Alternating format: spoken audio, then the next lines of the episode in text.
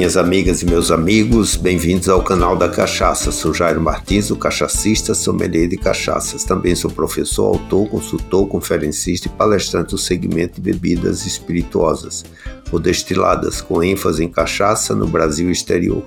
O canal da Cachaça tem o propósito de disseminar conhecimento sobre a história, a cultura, a produção, os tipos, bem como o serviço e apreciação da margem brasileira das bebidas, sempre com estilo, elegância, moderação e responsabilidades.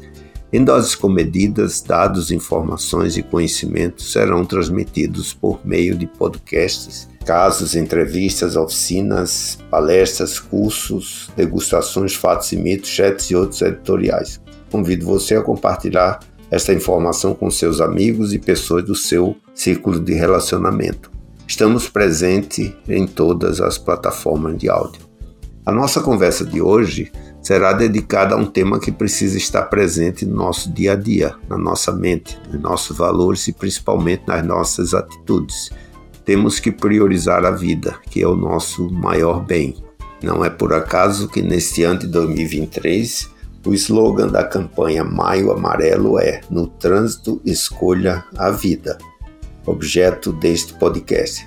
Nesse sentido, é preciso nos engajarmos para que o movimento Maio Amarelo não se limite ao mês de maio, e sim seja a nossa prática a cada dia, hora, minuto e segundo. É isso que eu quero compartilhar com vocês neste podcast de hoje. Vamos lá. Então, recordando um pouco o que é o movimento Maio Amarelo. O movimento Maio Amarelo nasceu como uma só proposta: chamar a atenção da sociedade para o alto índice de mortes e feridos no trânsito em todo o mundo. O objetivo do movimento é uma ação coordenada entre o poder público e a sociedade civil, cuja intenção é colocar em pauta o tema segurança viária e assim mobilizar toda a sociedade, envolvendo os mais diversos segmentos, órgãos do governo, empresas, entidades de classe, associações, federações, sociedade civil organizada, para, fugindo das falácias cotidianas e costumeiras, efetivamente discutir o tema, engajar-se em ações e propagar o conhecimento, abordando toda a amplitude que a questão do trânsito exige nas mais diferentes esferas na realidade, então, o que é? É um movimento internacional de conscientização para a redução dos acidentes de trânsito. O trânsito deve ser seguro para todos em qualquer situação. Qual é o objetivo? É colocar em pauta para a sociedade este tema, trânsito, estimular a participação da população, empresas, governos e entidades. E por que maio? Em 11 de maio de 2014, a ONU decretou a década de ação para a segurança no trânsito.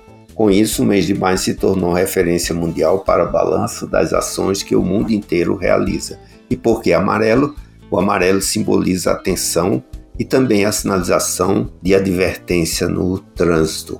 Então, este ano, o mote é muito interessante no trânsito, escolha a vida. A campanha já está na sua décima edição, né, completa esse ano de 2023, e a cada ano esta ação vem estimulando a participação da sociedade para um trânsito mais seguro para todos.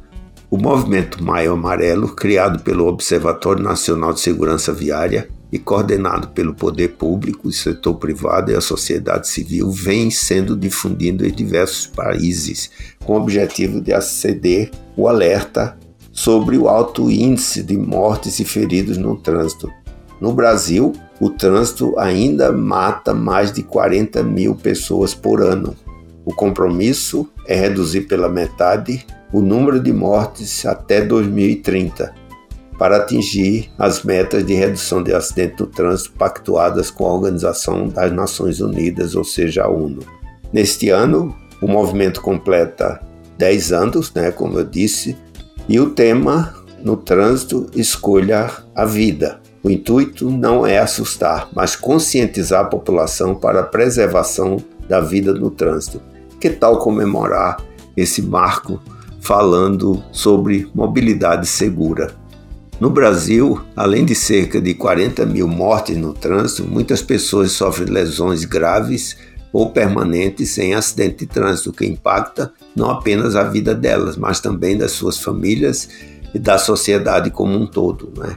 A Organização Mundial da Saúde, a OMS, ressalta que a segurança no trânsito é uma responsabilidade de todas, não apenas dos motoristas, mas também de pedestres, ciclistas e motociclistas.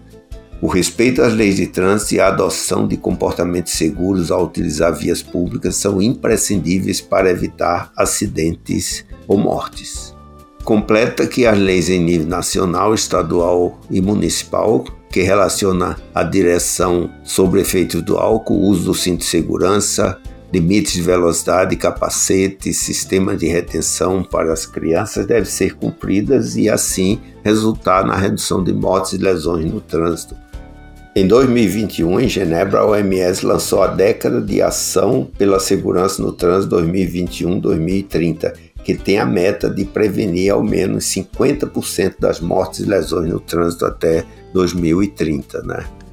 Então, cada um de nós, para apoiarmos esse movimento, temos um papel importante a cumprir, seja como condutor, passageiro ou pedestre. Respeitar as leis do trânsito Ser responsável e adotar comportamentos seguros são atitudes que fazem a diferença e podem tornar as nossas cidades mais seguras. Esta é a nossa tarefa. E com relação à ingestão de bebidas alcoólicas, é importante deixarmos muito claro o papel do setor, no caso da cachaça, com relação a esse tema. Muitas gentes né, usam uma frase que a bebida alcoólica forte e bebida alcoólica fraca. Isso, na realidade, é um mito, isso não existe. E para fomentar o debate sobre saúde pública e consumo responsável de álcool, neste Maio Amarelo, movimento de conscientização para a redução de acidentes no trânsito, o setor da cachaça chama atenção para esse mito, né, de que, como eu falei no início, de que existe bebida alcoólica forte ou fraca. Se for destilada ou fermentada, servida em copo ou tulipa, conhecida popularmente como quente ou fria, o que se consome é exatamente a mesma molécula química, o etanol. É importante estimular medidas educativas sobre o consumo consciente de álcool. Há muitos mitos que rondam as bebidas alcoólicas e por isso é tão importante esclarecer conceitos que são equivocados. Né? Quem bebe 350 ml de cerveja, ou seja, uma latinha, ou 150 ml de vinho, ou seja, um cálice, ou 40 ml de destilado, um shot como uísque, vodka ou cachaça, está ingerindo a mesma quantidade absoluta de álcool, 14 gramas. Não há bebida mais forte ou mais fraca. O álcool é o mesmo para todas elas. Álcool é álcool. Dessa forma, o que importa mesmo é a quantidade absoluta de consumo do indivíduo e não o tipo da bebida ou seu teor de percentual alcoólico. Não existe a bebida da moderação, é importante deixar claro. O que existe é a prática da moderação, o consumo consciente, como o setor da cachaça tem defendido. E uma coisa que é fato, é real e a toda hora estamos observando é que direção não combina com bebida alcoólica. É importante chamar a atenção que em uma blitz da lei seca o bafômetro não distingue o tipo da bebida alcoólica consumida, e sim a quantidade de álcool exalada no equipamento.